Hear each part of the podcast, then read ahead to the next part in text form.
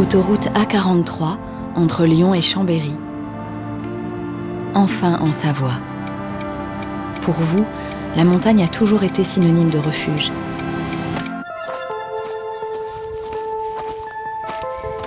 Vous aimez marcher sur les sentiers, les petits raidillons et les grandes montées. Vous y alliez enfant, en colonie, été comme hiver.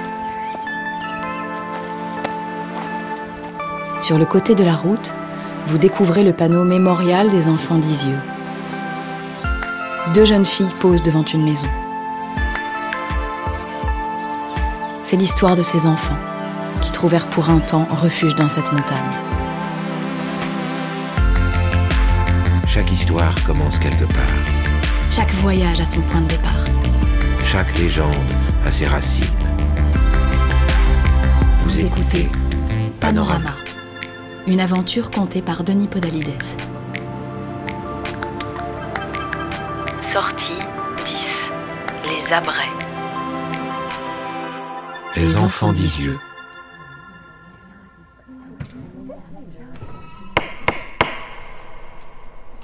Veuillez décliner vos noms et prénoms, demande le juge. Une vieille femme approche de la barre. La salle d'audience est pleine et silencieuse. Mon nom de jeune fille est Sabine Zlatin, née Schwast. Mon père ne m'a jamais appelé autrement que Yanka, ce qui veut dire Dieu est bon, ce qui est à la fois totalement vrai et totalement faux.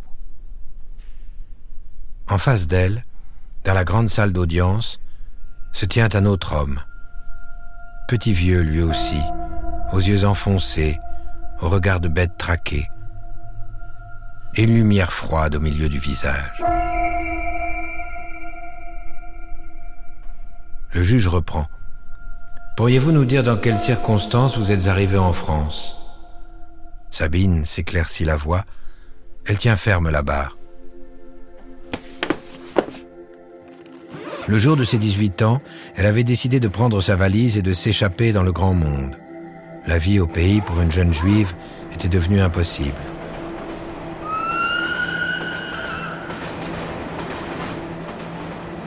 Au gré des rencontres, depuis sa Pologne natale, Sabine arriva à Nancy en France, le pays des libertés. Sabine respirait fort. Elle était visiblement émue. Dans quelles circonstances avez-vous rencontré Miron Zlatin Six mois après son arrivée à Nancy, sur les bancs de l'université, Sabine suivait des cours d'histoire de l'art. Elle aimait la sculpture, le dessin et la peinture par-dessus tout. Miron était juif, non pratiquant, comme elle. Il avait fui la Russie et sa sanglante révolution. Il étudiait sur le même campus qu'elle. À la fin de l'année, il allait avoir son diplôme d'ingénieur agronome. Entre eux, ce fut l'amour sur le champ. Il s'était marié à Varsovie, mais n'envisageait pas de vivre ailleurs qu'en France. Près de Lille, à défaut de réussir à avoir des enfants, ils firent l'acquisition d'une ferme et plein de petits poulets.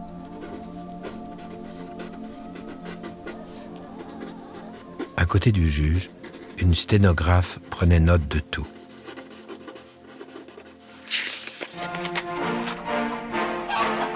Le couple avait été invité à présenter son élevage au Salon agricole de Paris. Le président de la République s'était arrêté devant leur stand. Il avait fait en sorte qu'il soit naturalisé français le 26 juillet 1939. Une reconnaissance, une consécration. Mais un peu tard, un peu trop tard.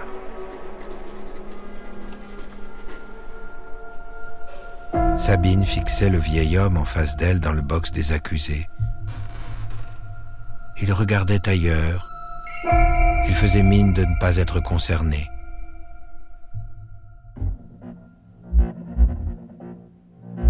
La déclaration de guerre était survenue le 3 septembre 1939.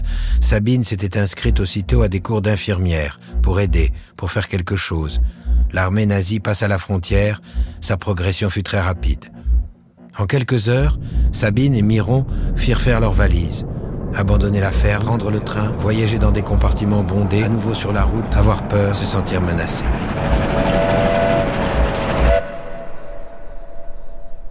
Pourriez-vous nous raconter comment tout a commencé avec la colonie de vacances demanda le juge. Nous sommes arrivés à Montpellier, épuisés. Je me suis approché de l'œuvre de secours aux enfants, dit-elle. Leur mission consistait à faire sortir des camps, légalement et illégalement, des enfants qui sont ensuite placés dans différentes maisons d'accueil. Ils avaient fait ça quelque temps. Et puis au printemps 1943, avec des enfants de Montpellier, ils avaient ainsi pris la direction d'un petit village dans l'Ain, Isieux. Magnifique petit village, tout près de la montagne. Sabine et les enfants rescapés avaient posé leurs valises dans une grande maison, au hameau de l'Élinaz. L'air était pur, on voyait les sommets. Les enfants seraient heureux, se disait-elle. Tous les jours, Miron faisait des kilomètres à bicyclette pour rejoindre fermes et commerces et ravitailler la colonie. Sabine encourageait les enfants à dessiner. Elle leur apprenait les rudiments de la perspective. On partait se baigner dans les ruisseaux, on se promenait, on courait sur les collines, on gonflait des ballons, on lisait des livres, on écrivait des pièces de théâtre, on chantait, on jouait, on fabriquait des lanternes magiques, on oubliait l'horreur. En 1943, mais comment était-ce possible? demanda le juge. La zone était occupée depuis peu par les Italiens, dont la politique envers les Juifs était plus clémente. La colonie n'était pas cachée ou clandestine, les enfants en trouvaient leur place dans cet environnement rural. De petits groupes d'enfants venaient d'un peu partout trouver refuge dans la jolie maison de vacances. Sabine et Miron en firent passer certains en Suisse. On sauva beaucoup de monde.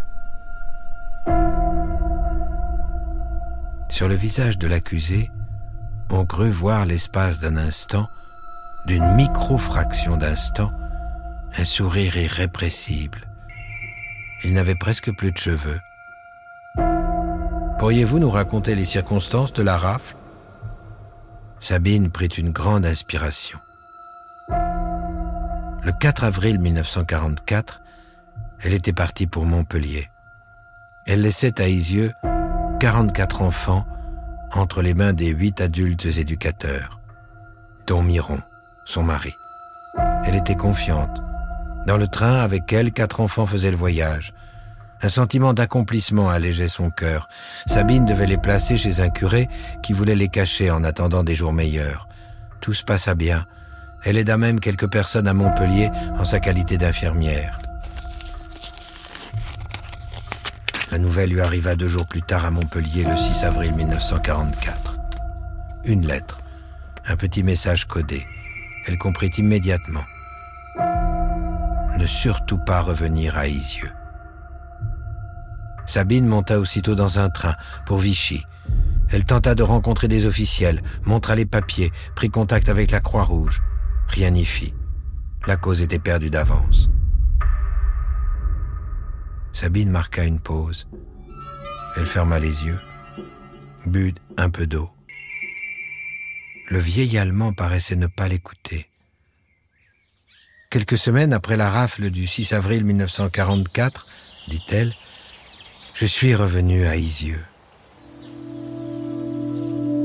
J'ai découvert la maison mise à sac. Je me suis baissé pour ramasser des lettres et des dessins des enfants tout était silencieux et vide. Qu'aurais-je pu faire d'autre que me recueillir?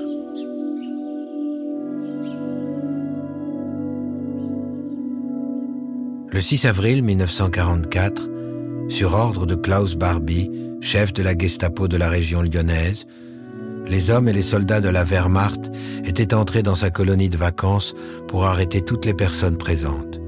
44 enfants, 5 adultes, tous déportés à Auschwitz-Birkenau. Un adulte, Léon Reifmann, était parvenu à s'échapper de justesse. Deux adolescents, Theo Reis et Arnold Hirsch, furent envoyés à Tallinn, en Estonie, où ils avaient été fusillés, tout comme Miron, le mari de Sabine, mort à Tallinn. Le corps vieilli de Sabine fut traversé d'un vertige. Elle n'avait rien perdu de l'émotion qui l'avait saisie le jour où elle avait redécouvert la petite colonie de vacances déserte. Tout était intact dans sa mémoire. Dans le box de l'accusé, en face, Elle contemplait Klaus Barbie sans aucune compassion. À l'adresse de celui qui prétendait n'avoir été qu'un militaire à la recherche des maquisards, des résistants et des ennemis de l'Allemagne, quelqu'un qui n'avait rien fait d'autre que son travail, elle lança, d'une voix claire et définitive. Et les enfants Les 44 enfants, c'était quoi? C'était quoi? C'était des résistants? C'était des maquisards? Qu'est-ce qu'ils étaient? C'était des innocents Sabine baissa la tête. Elle voulut se rasseoir. Le juge lui demanda ce qu'il s'était passé ensuite. Ensuite, je suis allée à Paris, répondit-elle. Je me suis engagée dans la résistance sous le nom de Jeanne Verdavoir. À la libération en 1945, j'ai fait partie des bénévoles accueillant les déportés à l'hôtel Lutetia. Et puis c'était fini. Ce que Sabine ne dit pas, c'est que dans son petit appartement, elle installa un atelier. Elle acheta des pinceaux, des toiles, des couleurs, et se mit à peindre. Des paysages, des portraits de musiciens, des tableaux de fleurs. Elle passa ainsi sa vie à peindre. Sabine ne signa jamais autrement ses toiles que sous le nom de Yanka, comme l'appelait son père. Dieu est bon. Klaus Barbie fut condamné à perpétuité pour crime contre l'humanité, en partie grâce au témoignage de Yanka.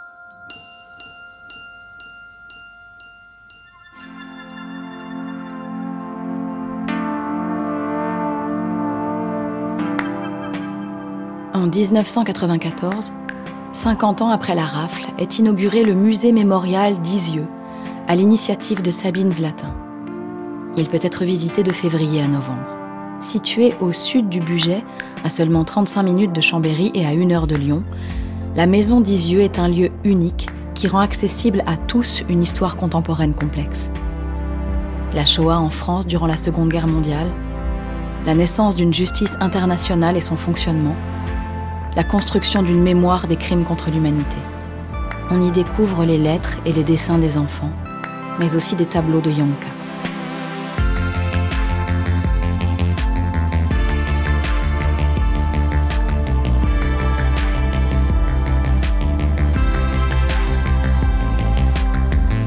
Femmes avant-gardistes, apparitions inexpliquées, héros intrépides. Leurs vies légendaires ont marqué les paysages que vous traversez. et laissé leur empreinte dans le cœur des hommes et des femmes qui s'y sont aventurés. Les autoroutes APRR et AREA vous invitent, le temps d'un voyage, à réveiller le passé Et à entrer dans la légende.